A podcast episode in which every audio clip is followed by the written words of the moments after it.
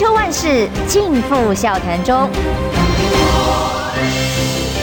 气质王小姐浅秋，跟你一起轻松聊新闻。各位听众朋友，早安平安，欢迎收听中广新闻网千秋万事，我是浅秋。今天礼拜一本来呢，礼拜一固定是借文集前大使一起担任我们的来宾哦，但是因为他这几个礼拜都出国去了哦，所以。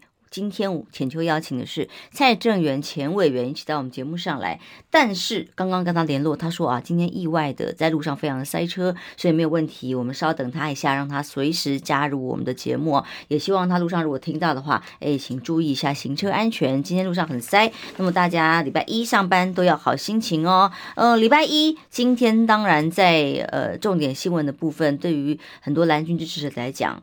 这个礼拜啊，重中之重，十七号呢，是不是真的国民党就要提名征召出炉了？到底是郭台铭还是侯友宜？这件事情引起了很多的大家的猜测，甚至两边支持者的这个气氛氛围哎越来越紧绷。昨天呃，浅秋在新闻大白话节目上的时候也是。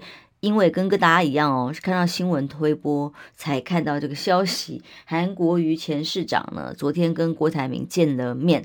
那么这件事情代表释出的是什么讯号呢？说实话哦，因为上大概两一个多礼拜以前，我曾经在节目上跟大家说明过这个韩先生他的看法嘛。他当时告诉我说，其实在呃。侯友宜或者是郭台铭的部分都曾经跟他联络要见面，但是他当时的想法是认为说，诶，在初选有正式提名结论的人选出炉之前呢，他暂时就诶以不动应万动，就是暂时都不会跟双方见面，那么也避免外界很多的猜测。但是的确在这一两个礼拜当中的变化有点呃蛮大的哦，就是说很多的各种支持郭台铭的地方的朋友们都劝。呃，双方可以见个面嘛。无论如何，在四年前的那一场大选，产生了很多歧义，心情上也有一点点各自的想象空间。那不如见个面，把话说清楚啊。那么各种各方哦，尤其是都是韩先生的好朋友哦，力促的情况之下，昨天果然见了面了哦。他见了面之后呢，这个看到了两个人四手。紧握的画面呢，郭台铭先生也发表了看法。那韩先生在他的脸书里面也发表了谈话，重点就在于说，诶，他虽然见了面，但代表的不是就是选边了，而是。某一种讯息，什么是什么呢？就是他们都关心国家的经济，还有台湾的未来。但是台湾有很多的问题，都让双方非常的忧心。除了把四年前曾经的这个心结哦解一解，呃，也许当时有一些不愉快的地方，可以希望都过去了之外，那么希望接下来不管结论如何，提名的是谁，都能够一起团结。我想这个团结的气氛是重要的。当然了，我也知道大家一定都会觉得，哎呀，你说。说这个只是见面，没有选边的问题，呃，没有站哪一队的问题，大家都会觉得，嗯，可能不太相信吧，都有很多的联想哦。但无论如何，呃，团结这是必须的。而在礼拜三正式征召之前，双方都有各种猜测啊，哦，所以，呃，朱立伦主席也传出来说，诶，各种报道说。三个人可能见面，这三个人是谁？朱立伦可能找侯友谊、呃郭台铭三个人一起做一些磋商协调嘛。哦、我们蔡正元委员到我们现场来，没问题，没问题。路上真的很塞，委员好，我们先跟大家打个招呼，线上的听众跟直播的视上的好朋友。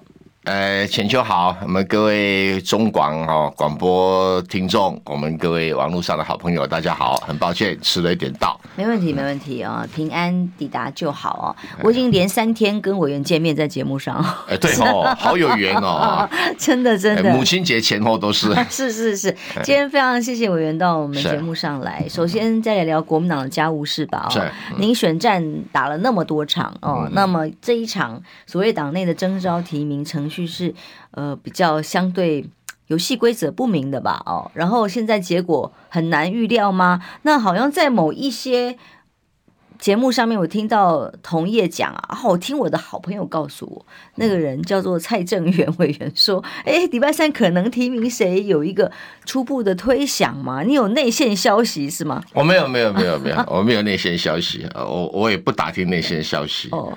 我只是很单纯的去评估哈，因为第一个哈，原先这个虽然讲的是说党中央哈征召，那征召的规则就是朱立伦拍板决定嘛，啊，那朱立伦会根据什么拍板决定哈？因为他也要去说服中央提名委员会跟中常委嘛，那通常他提名了以后，其他人大概也不好推翻，但总该有个说辞。那最重要的说辞就是说，民调呈现是什么样子的，还有国民党党内的诸侯的看法是什么样子的。那我所理解的是这样子的，民调的部分呢，在原先侯友谊是领先郭台铭的，但最近一段时间郭台铭已经赶上来了。有的民调是两个人相当，有人的报；有的民调呢是超过去很。已经超过去快一点五到两 percent 了，哎，这个比如是年代，那还有当然游盈隆的民调哦，侯友宜是领先，那也有看过另外的没有公开的民调，是郭台铭已经超过侯友宜三趴以上了，哦，超过了哈，那这个都是在五月十几号之前的，那对于这个。这这两天，五月十四号以后哈，我相我我了解国民党党内也有开始从这两天开始做民调，那很可能郭台铭就会超过侯友谊。那这个如果超过的话，这是第一点，表示说提名郭台铭的可能性正在上升当中。那第二个就是国民党党中央有有问过许多的诸侯啊，我这边讲的诸侯主要是县市首长，嗯，因为。立委还不一定是诸侯，因为除非你是区域立委啊，连任好几届的，才可能被视同诸侯，就是说你的选票很稳固。那县市首长大部分都没有表态说要挺谁，我敢讲，大部分都说尊重朱主席你的决定。那这样一来就简单了嘛，就表示说，在这个诸侯的底气方面哦，侯友也没有优势，郭台铭也没有优势啊。大概都尊重，反正你朱立伦怎么决定就怎么决定。那中常委当然会有发言权，但是在国民党的传统里面，中常委不算诸侯。哎，所以虽然陈玉珍喊出来说：“哎，党主席做出了决定，还是要通过中常委的决定，要同意。”可是其实通常这个形式上已形式上是如此，很显然如此。因为毕竟。党主席在国民党的决策的分量是远高于中常会。嗯，可是您讲到民调，因为这几天也是一度有很多的传闻说，哎，各种民调已经郭台铭超车，党中央还特别发出声明哦，在他们内部目前所做的民调里，从来郭台铭也没有赢过侯友谊。嗯，党中央是这个说辞不一定。这不一定是应该怎么讲，这不一不是党中央正式的声明，党中央不会这个时候不会讲这个东西啊，都是放话哦。啊，这放话，那没有什么，就是有人比较喜欢郭台铭的，你知道，我不太可能喜欢郭台铭嘛，可是我都很客观的看问题啊、哦。那这个应该怎么讲？应该说，郭台铭这段时间经过他的议题操作，他的造势活动。事实上，民调上升，这是一个客观的事实。相对侯友宜几乎是纹风不动，如如不动啊，所以难免的哈，他在很多的议题上面有比较大的一个一个吃亏的地方哈。诶，而且这个郭台铭打出了说要支持中天复台，然后 BNT。他无形中就站到了一个下架民进党的一个最前线上面去了。嗯、那侯友谊基本上没看过他批评蔡英文，所以他在在站在这个所谓蓝军现在最期待下架民进党啊的一个前锋上面，他有点吃亏啊，有点吃亏。嗯，所以这个礼拜三，当然呢，有传闻哦，都是各种各样的猜测跟报道，说这两天将是朱主席会跟三两个人哦同时见面，但是我看起来，我觉得分别见面的机会恐怕是比较高的。那当然分别见面了。对啊，就是有有个报某其中某个报只有一个一家媒体的报道是说，应该是会三个人见面，这种几率很低了哦，应该是各自协调，但是协调出什么结果，您现在看起来没有，他不需要跟他们协调的。大概会跟他们讲一讲他怎么想啊，问问他们的意见啊。嗯啊，现在这个朱朱立伦已经变成国民党有史以来最有实力的党主席。真的吗？当然也有人喊出来，如果提名结果不如预期，要罢免他呀。呃，讲这种话都没什么行情的人啊，真的、哦、不晓得党里面的一个实际的状况。昨天韩国瑜跟郭台铭见了面了哦，嗯、那当然韩国瑜事后也发文说，这个不代表某一种选边啊，也不叫不代表挺谁呀、啊、哦。你看他都没有选边的，你看何况其他人？他说他挺的是中华民国啊哦，那你怎么看这个？老韩，这个你没有表态就不要扯到中华民国好不好？他在搪塞，我要求他一下。我也是笑他，我是笑他，都见了面，很难不被联想，怎么可能不被联想呢？那当然了，这个郭台铭就等于是见柯文哲，见他也好，都会有这种蹭声量的效果嘛。那这个，那当然韩国瑜当然不好意思说他挺谁嘛，因为你看现市首长把韩国瑜，还有我知道很多历任党主席也没有人表态说要挺谁啊。那那这种方式等于是给等于等于授权了给朱立伦了嘛。就是说，朱主席你提名谁，我们尊重你嘛，好，我都没有意见嘛，哈。那韩国瑜都没有意见呢，我也知道党内的很多的历届党主席也都没有意见。呃，前段最早的时候有洪秀柱主席有有够呃支持这个那个侯友宜嘛，对不对？是。是可这段时间也没有声音了。所以每个人都好，哎，我挺中华民国，我挺台湾呐，这个可是我没有说要挺这个火，我挺过啊。哦，哎，拜托你们不要拿中华民国跟台湾来搪塞好不好？这样 我都忍不住要吐一下槽。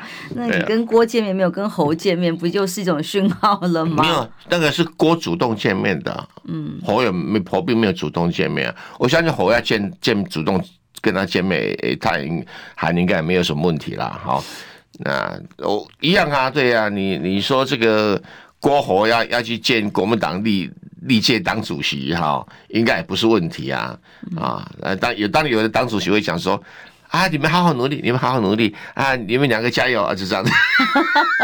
是，都对你来讲呢？如果问到你的意见，呃，所谓意见领袖没有了，我当然、哦、没有没有没有，我不是开玩笑啊。但重点是，如果你来分析这个利弊得失啊，尤其是二零二四是这么重要的一战，不管对两岸哦、美中台关系，还有国家的经济大政，两个人的问题都是以目前的民调都没有赢过赖清德。哦，这是必须要去面对的一个事实啊。那两个人各有长短啊，这个，呃，所以基本上哦，这个对国民党来讲，提名谁是半斤八两，我平常心讲啊，没有半斤八两，后面的努力更多，就是说。国民党团结不一定能够赢啊，不团结是赢的机会都没有。那他们两个也没有所谓的团结不团结问题啦。哎，两个人都六七十了，对不对？哈，也不是年轻的小家伙了哈，也没有本钱这个时候在在闹场哈。呃，像二零一九年我们这个这个郭大老板哦，那么率性的脾气哦，不过那一场是一定输，不能怪韩国，也不能怪郭台铭，也不能怪任何，因为香港反送中运动对于这个南宁的哈，呃，是很大的损伤，冲击太大，冲击太大了，所以国民党不管提名谁，在上一场都会输了，因为。因为这个，我记得是好像六月、七月提名韩国瑜，八月、九月就出现反送中运动嘛。那个时候我就知道大势已去了。嗯，没，这这个真的很大的一个问题。那今年的选举应该不会有那么大的波折，比较大的波折应该是中美关系的变化，就要小心去应付了哈。那对于这个两个候选人应付这个问题的能力啊，我都提心吊胆 啊！我不瞒你说，我都提心吊胆啊。他们两个人在应付这种国际形势的变化啊，我并没有说怪韩国瑜上一次应付不好，那个简直是超出他以及国民党任何候选人的能力之外的。哎，这个真是啊，天命不在我，也无可奈何哈。那所以他们两个要趁这个时机，好处是说。下架民进党的声浪会使所有的非绿阵营团结。那不好的消息是说，即使如此，蔡英文的支持度还有四成多啊，所以你可以知道说，这是一场硬仗。哎，那这个赖清德的支持度啊，从来没有掉到三成八以下，但是也没有超过四成二以上。所以你看到机会，也看到风险。那国民党的支持者现在都是侯友宜有三成以上嘛，现在郭台铭也追追上来有三成以上，可是柯文哲还是在两成上下。是，啊，所以如果选票不整合的话，就等着输吧。嗯，的确，所以国民党中央放一个消息说，哎，非绿整合的能力也是考量的标准之一嘛。我们休息一下，马上回来。我关心国事、家事、天下事，但更关心健康事。我是赵少康，推荐每天中午十二点在中广流行网、新闻网联播的《听医生的话》。我们邀请到的都是国内数一数二的医疗权威，给你一个小时满满的医疗资讯，让你健康一把抓。除了收听以外，还要到 YouTube 频道上订阅 “I Care 爱健康”，按赞、订阅、开启小铃铛，爱健康三支箭，一件不能少。千秋万世尽付笑谈中，气质王小姐浅秋，跟你一起轻松聊新闻。二八点二十三分，欢迎回来，中央宣网千秋万事，我是浅秋。今天邀请的是蔡正元委员到我们节目上来。呃，浅秋好，我们广广播的好朋友们、听众们啊，网络上的这个好朋友们，大家早安。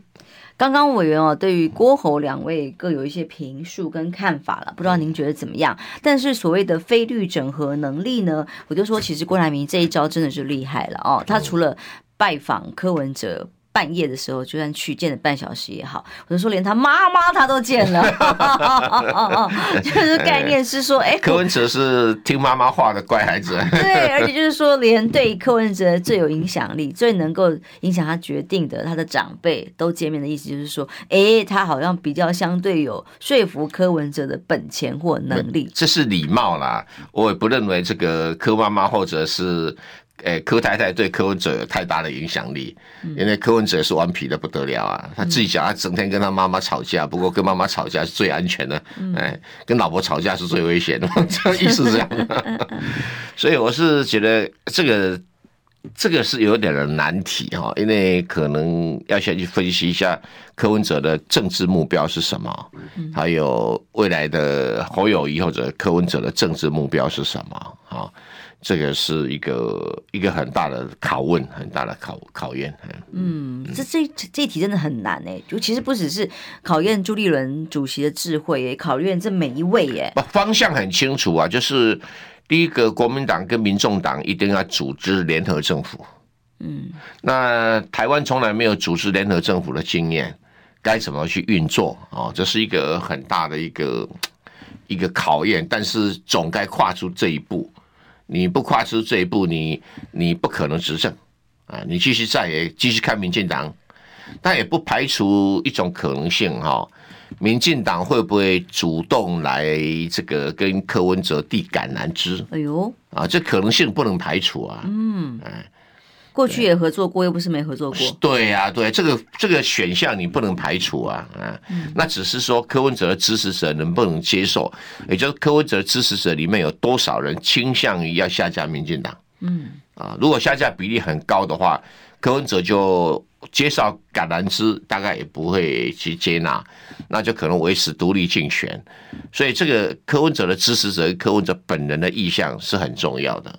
因为毕竟民众党的大部分的支持者相对的教育程度比较高，都市色彩比较重，那他们是喜欢柯文哲，而不表示他一定会支持民众党其他的候选人，所以柯文哲有单独决定的能力。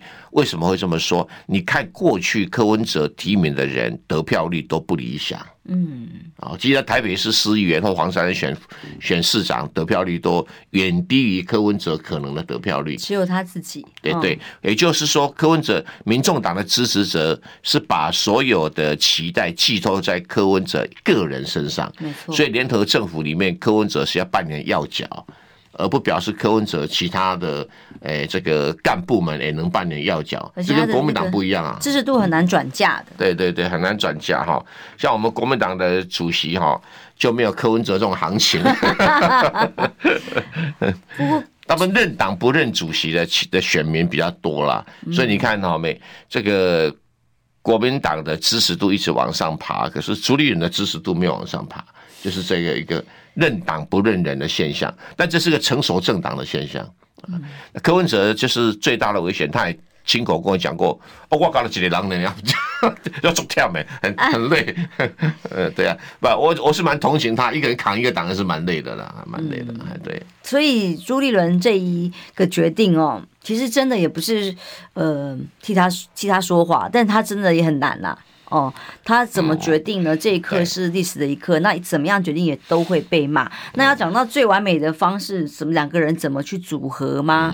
哦，这真的很不容易。你说这两个人要协调出什么？侯友谊现在当然以忠实的角度来看啊，就是特别的相对会支持他的稳定性啊，还有他的格局啊，还有中间选民的吸纳的能力啊。可是呢，呃，就像刚刚委员讲，两个人都有各自的长处跟缺点嘛，哦。那这要整合下来，有很多的条件跟前提，必须要做得到。那，应该这么讲，他们两个人都不是明星型的候选人。嗯，那韩国也是明星型的候选人哦，他一出来，民调就给跟别人差了一大截。韩国瑜被提名的时候，他的民调还赢过蔡英文。可是侯友谊跟跟那个郭郭台铭都没有这种行情。啊，不是他们没有行情，而是没有这个行情，没有当时韩国瑜被提名的行情。那韩国瑜是因为反送中跟其他竞选战术上的问题，才民调才掉下来的。那对于他们两个人哦，现在还没有还没有上升到韩国瑜掉下来那个水平，所以这个努力的空间很大。当然各有优点，可是他优点不至于到他能够撑起一个局面的地步啊。不可能每一次选举找得到的候选人哈，各党找到候选人都是那种啊，呃，这种拔剑四顾哈，心茫茫哦，没有那种没没办法那种境界哈，也没到了所谓穿云箭那种地步啦哈。嗯，这这个就是一个一个竞选政治里面一个必须要去面对的一种日常生活的现象。嗯，好吧，所以马上就要揭晓这个结论了嘛。对，委员的意思是是认为一定要以联合政府才有机会。当然啦、啊，你讲什么蓝白合作，其实联合政府嘛，啊，这个当然这联合政府的概念，大家会有一点的比较 比较不理解哈。可是这个在很多国家是常态啊。嗯，好啦，所以回到第一个问题问你的，就所谓你心中认为党中央已经会提名谁，其实这也是没有，而是根据情势分析。我相信他们有个底啦，有个底啦。我我我也认为他们已经，呃，已经默默的在做民调了，嗯。嗯，而且是一定是滚动式的民调嘛。因为我也很诚实的跟大家讲，我真的是第一开呃前两个礼拜的确是已经很明确的听到说已经内定有谁啊，这个是党中央有一些看法哦，在内部的运作当中。但的确这一两个礼拜，尤其一个礼拜当中变化很大，说不定还会有变数，是真的是不知道。对对对。好，但这个结论嘛，反正马上也就等不了几天就要揭晓了嘛，就 就看看结论如何吧。哦，我我们其实两岸关系其实这。候选人都是接下来要处理的最重要的一个呃政策跟政见。你你您认为，以目前三个人都主张要和平保台的情况之下，在什么样的路线之下，最有可能真的维持两岸的和平？而谁又是最适合的这中间的沟通者？要和平，首先你必须不是问题的一部分。如果你本人就是一个问题的话，那怎么和平啊？例如赖清德，对，赖清德本来就是台海问题或者台湾问题的一部分。是，那蔡英文也是，你自己是问题的一部分，你怎么去解决问题？你不能解决问题，你就没有办法达到和平。所以赖清德的和平有他的所谓的先天性的困境，因为他一辈子打的招牌就是我是台独金孙，写在脸上啊。嗯，那你要台独金孙，现在问题就有没有机会和平台独？嗯。那如果没有机会的话，你这个台独精神就会造成不和平的结果，跟和平本身是矛盾的。所以他讲了和平保台、和平保台、和平保台独，有可能吗？不可能啊！诶，美国都不觉得有可能了，你觉得有可能吗？不可能了。对哈，嗯，那这这个前提上是很困难的，所以当然他只好做一些话术来，希望能够糊弄过去，这是赖清德的问题。那对国民党的候选人，基本上问题就没有那么大。没有那么大哈，比如说这个 对郭台铭，他有公开讲说要用什么九二共识跟中国去谈判，对不对哈？那民进党呢就跳出来说哦，跟中国谈判就跟中国投降啊？那你不谈判你要打打仗嘛？啊，谈判就就是一定是投降嘛？嗯啊，那你们去当兵啊？你民进党又没有人当兵，民进党的党公职人没有一个军人出身的。啊，所以我讲不客气的话哈，这个蔡英文穿起那个军装也不太像是军人会打仗的样子啊，对啊，所以不可能给大家一种信心呐哈。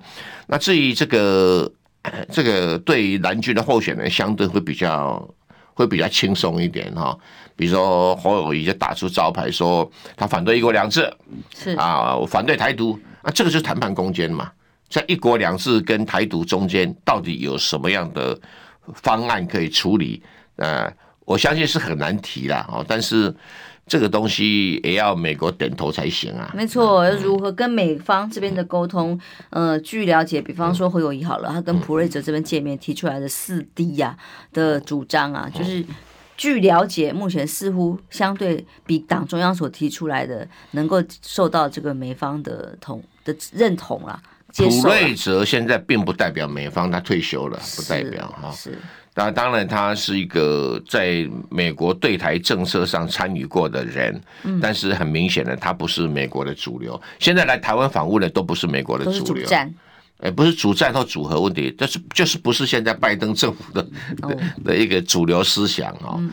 拜登政府的主流思想是比较。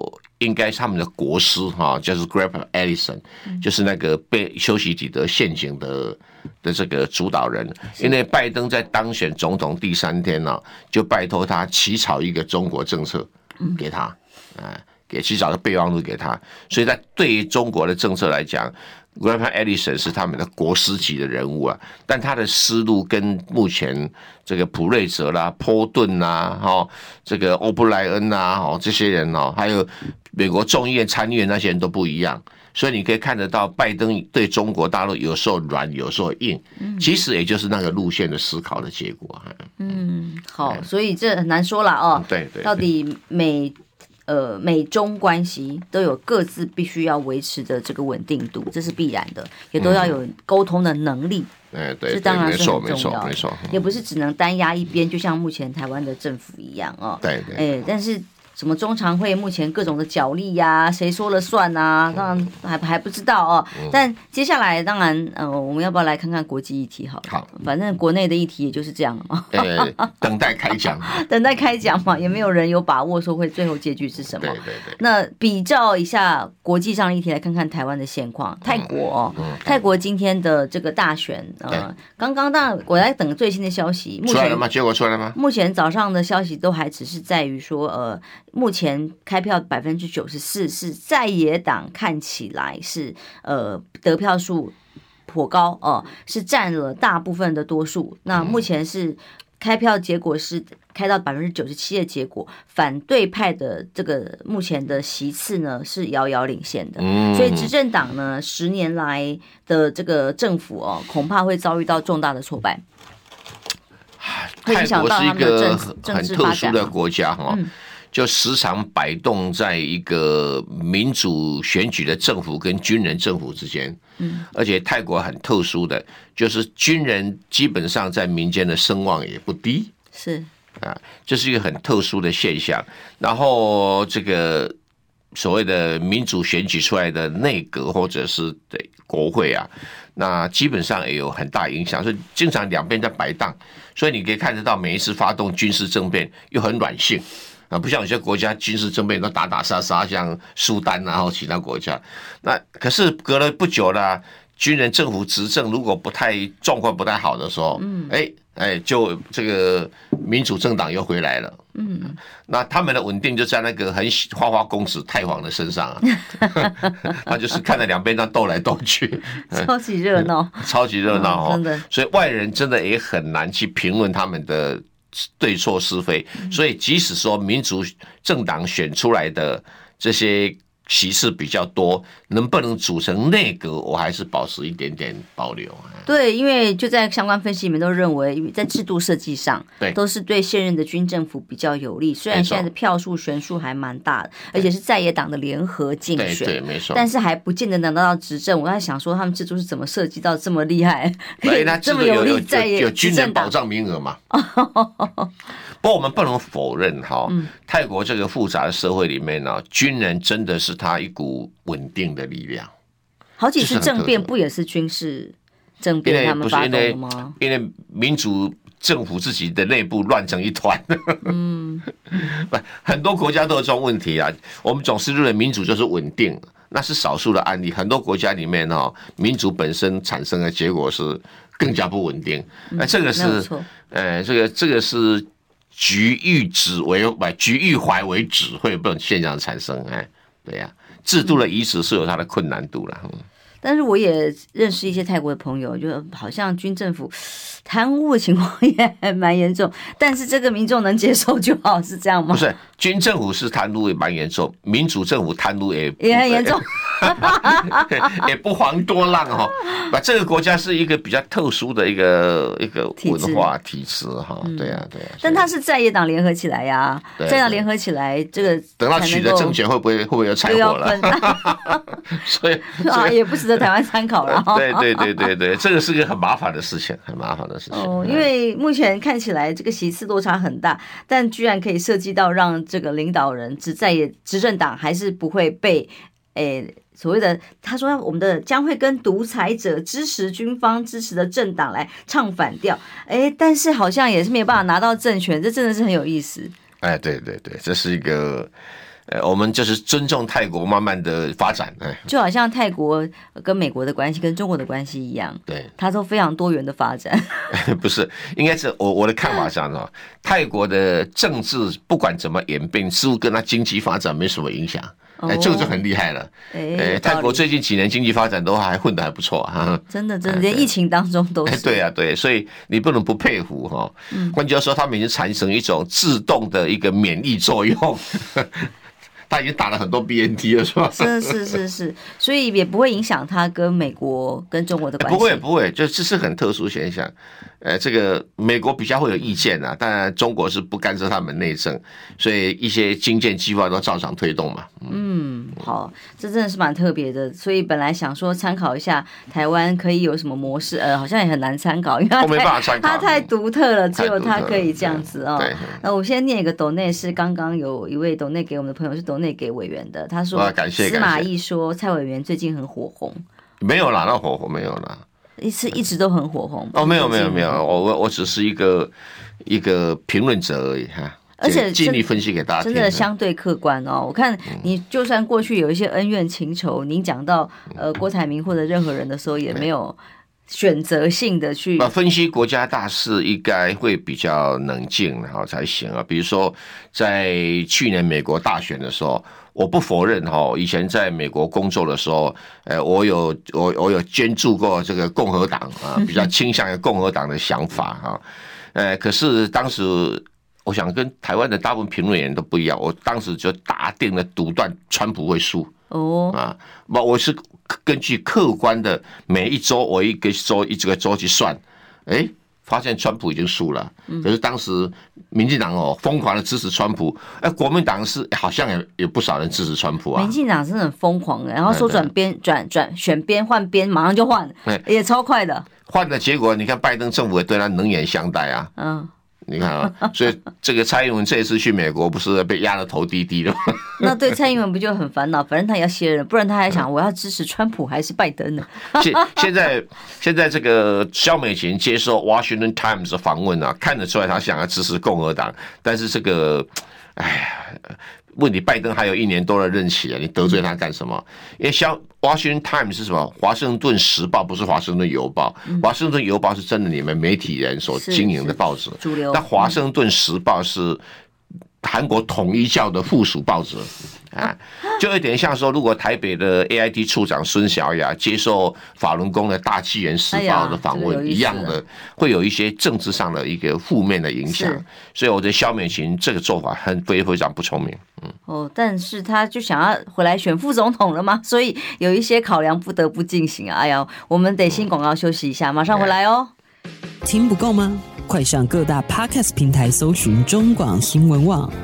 新闻还有精彩节目都准时推送给您，带您听不一样的新闻。中广新闻，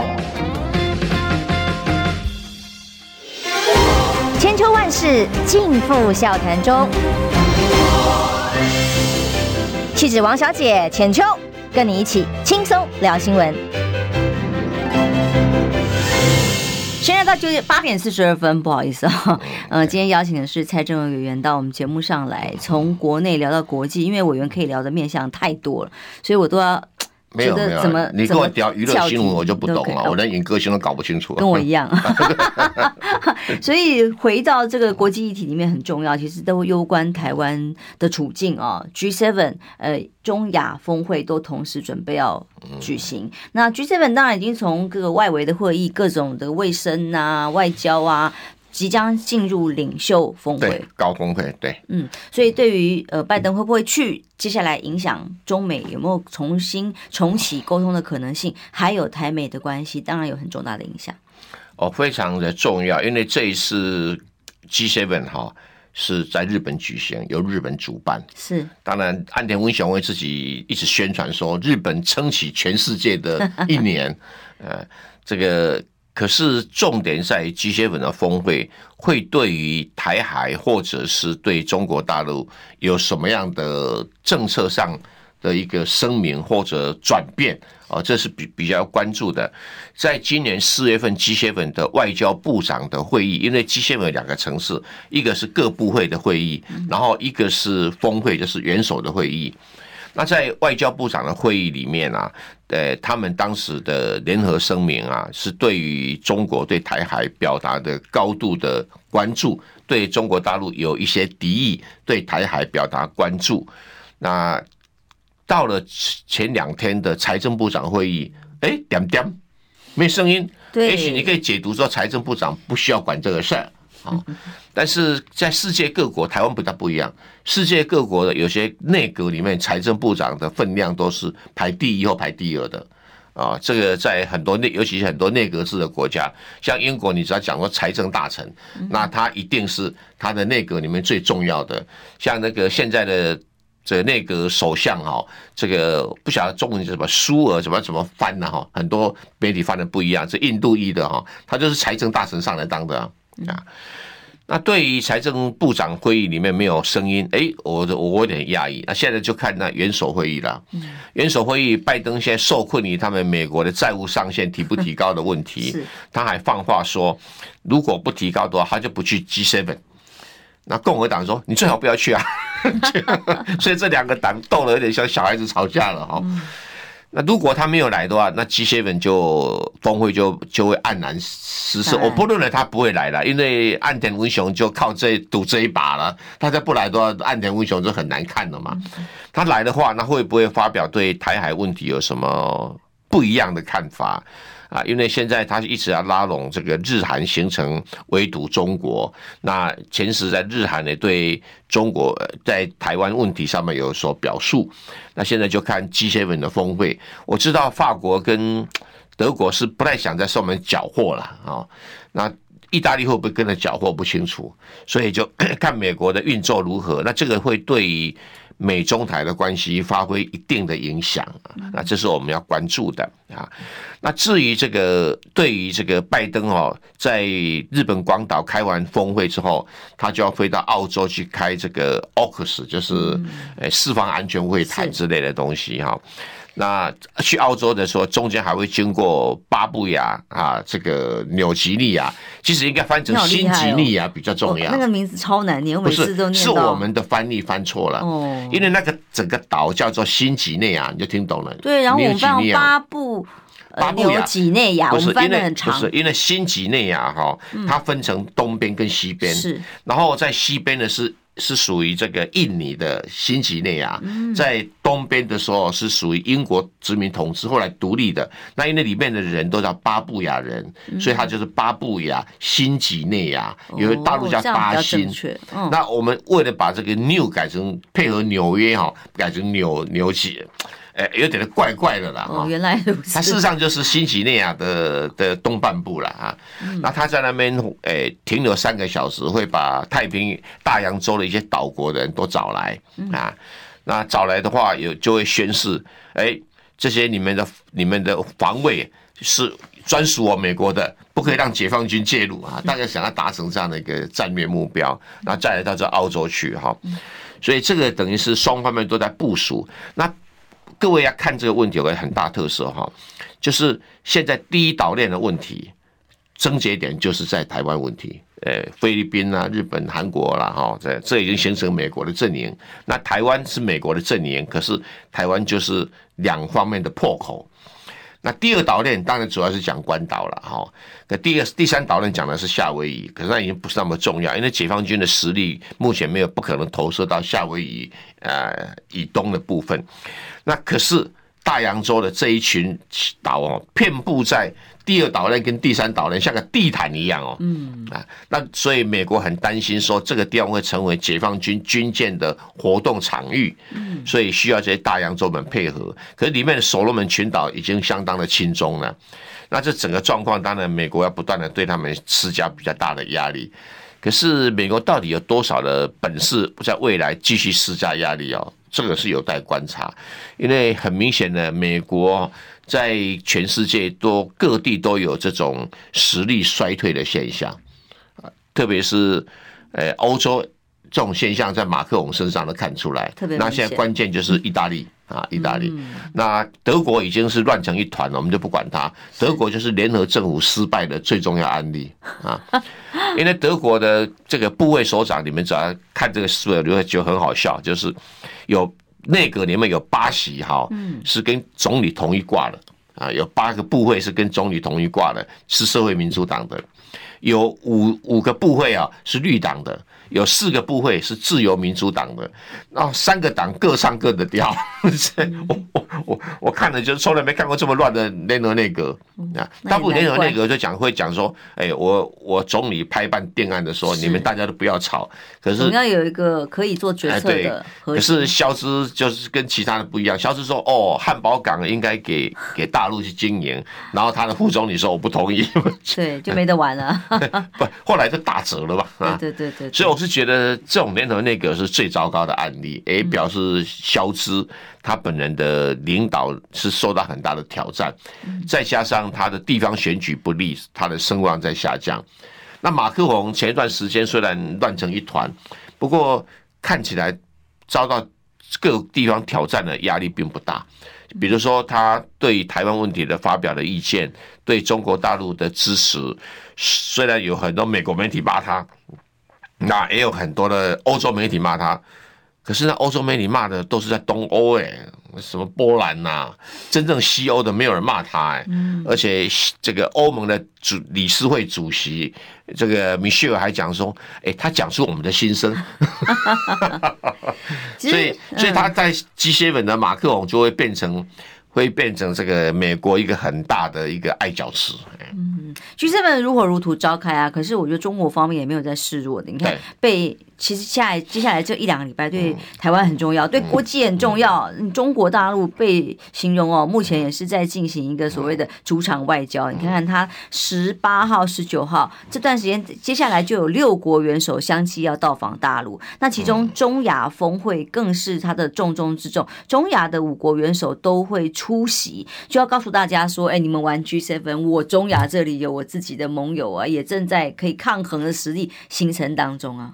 你要注意到哈，以前如果要开中亚峰会，通常俄罗斯的总统都会来，这次没有。嗯，哎，哎，哎这些因为乌克兰的问题发生了以后，这些中亚国家对俄罗斯是有点的疑疑虑的。他们以前都是前苏联的加盟共和国哦，也许大家对加盟共和国的概念哈比较不一样，就是说有一些有一些邦联制的国家。他想用的是加盟共和国的名义，像俄罗斯也是加盟当时苏联的加盟共和国，但是他是把邦联的制度用联邦的制度在运作，因为各个加盟共和国的执政党都是共产党，那现在各个。加盟共和国的这个执政党不是共产党，也就散掉了嘛，所以就独立出来了啊。所以前一段时间，中国大陆驻这个法国的大使卢沙也还讲说：“哦，前苏联加盟共和国的主权独立有问题，就惹起这些中亚的人非常的生气。”那还不止啊，还有什么乔治亚啦，一大堆人哦，对，都很有意见哈。那这一次中国大陆能够把这中亚五国的总统都找到西安去开会，这是一个很。很成功的外交会，因为这五个国家哈，意见都不太一致的，哎，但竟然对中国的一带一路都采取支持的态度，而且普丁因为俄乌战争哦，已经手忙脚乱了，所以他对中亚的控制力也衰退了。那美国本来想要介入中亚，可是效果不彰，因为他拿不出什么好东西跟大家分享。那现在普丁已经同意中国可以盖中吉乌铁路。以前是吉尔吉斯是一定听俄罗斯的，嗯，没有俄罗斯同意，他不敢跟中国太接近，因为他最相对几个国家他最小嘛，呃，那这个旁边的乌兹别克老是跟这个俄罗斯画帕拉肯啊，那中吉乌铁路为什么重要？因为这条铁路跨过天山山脉，那会经过天山山脉一个叫杜尔乃特的山口。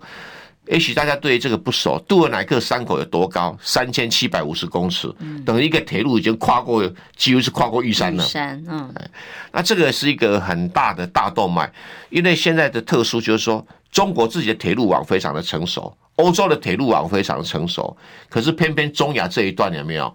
你只要从卫星上面看的，就是空白。那如果连接起来的话，哦，那以前张骞要到西域去哦，就不用拿着拐杖撑着骆驼了，好像 直接把货还是运过去了。因为现在的中欧班列基本上是经过什么哈萨克，嗯，哎，经过新疆，经过哈萨克，那从俄罗斯，然后一直到什么，一直到这个欧洲去了。那现在如果多一个铁路哈，能够经过中亚，就是。哈萨克以外，其他中亚的四个国家，那就会很容易进入阿富汗，很容易进入伊朗，那就可以直接拉到欧洲去了。这另外一条等于丝路的南路啊，所以对中国来讲，跨过杜尔乃特山口是一个很具有高度历史象征性跟经济重要性的啊，因为以后的能源粮食要从那边运进来嘛。是很多人对土库曼会比较不熟，土库曼是一个很大的石油输出国家。嗯，哎。那你就了解到这个里面重要性了，对对，当然还有一位指标人物，新加坡的副总理也是前财务部长黄循财，对，还是还是也是这段时间哦，马上十三号、十七号要访问大陆，马上这段时间正在要访问大陆。你注意到最近访问大陆的人有几个特色？新加坡这接班人要跟大陆上互相熟识，然后新加坡是马六甲海峡的重要的窗口。嗯，哎，它有扼住马六甲海峡的功能。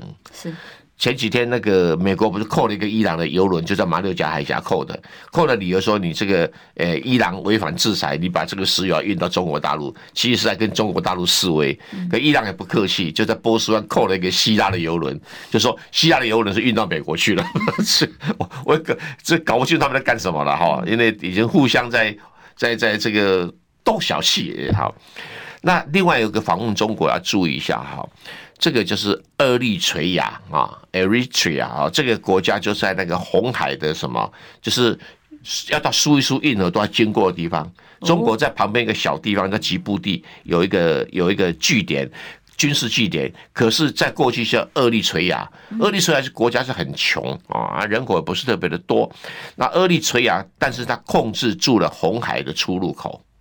也控制住了曼布海曼曼曼达布海峡，曼达布海峡就是红海的出口。那那个地方是所有的要经过苏伊士运河的货轮啊必经之处。那这个总统要访问，对喉咙，对他访问中国，这不是等于第二个海峡扼住的国家吗？哈，再去。还有第三个哈是什么？狮子山共和国的总统。当然，有这狮子山，中国大陆翻的很怪，叫什么塞利什么，嗯，什么塞塞内利利纳，我也搞不清楚中国大陆怎么翻，它音译的啦。在我们台湾就习惯上翻狮子山，就葡萄牙语直接叫那个共和国，要是有名的血钻石的出产地。他，你你看过那个谁演的血钻石没有？有。然后蛮蛮好看的，但是好久以前看，好久以前忘光光了。嗯、讲的就四十三啊，嗯、然后他总统来访问，那你觉得四十三也一样？它就是西非的最西端的国家之一，它是几内亚海流，就是船的从那个交通要塞，欸、北北北这个大西洋到南大西洋的时候，那个很重要的一个要停靠啊的、哦、一个地方哈。是，所以。怎么那么巧？都是在世界上重要的海运据点的地方。哦、呃，这个时候访问中国大陆，所以中国大陆的布局要突破美国的封锁，这意态是很明显的。那美国现在不断的拉紧这个什么美日啊、新是菲律宾啊，然后东南亚。不好意思，时间到了，啊、谢谢委员哦。